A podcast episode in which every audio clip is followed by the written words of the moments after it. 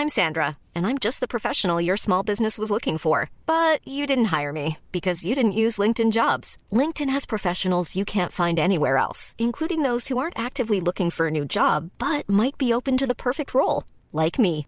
In a given month, over 70% of LinkedIn users don't visit other leading job sites. So if you're not looking on LinkedIn, you'll miss out on great candidates like Sandra. Start hiring professionals like a professional. Post your free job on linkedin.com/people today. Escucha y comparte las breves del coronavirus de México y el mundo. La Secretaría de Salud en México reporta este martes 27 de septiembre 7.082.545 casos totales de COVID-19, con lo que el país acumula 330.048 decesos totales. A nivel internacional, el conteo de la Universidad Johns Hopkins de los Estados Unidos reporta este martes 27 de septiembre más de 615.972.000 contagios del nuevo coronavirus y se ha alcanzado la cifra de más de 6.539.000 muertes.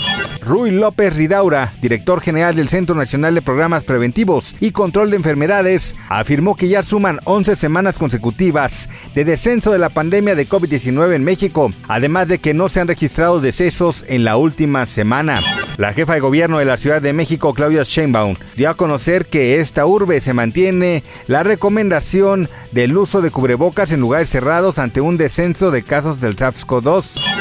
Una nueva investigación liderada por la doctora Alison Edelman del Oregon Health and Science University en Portland analizó los casos de 19.622 personas, mujeres menstruantes en Canadá, Reino Unido, Estados Unidos, Europa y otras partes del mundo que recibieron alguna de las diferentes marcas de vacunas contra el virus, incluyendo las ARN con virus modificados inactivos. Los resultados del estudio con mujeres vacunadas y no vacunadas confirmaron un vínculo entre las dosis con afectaciones en el ciclo menstrual, resaltando un aumento temporal de la duración.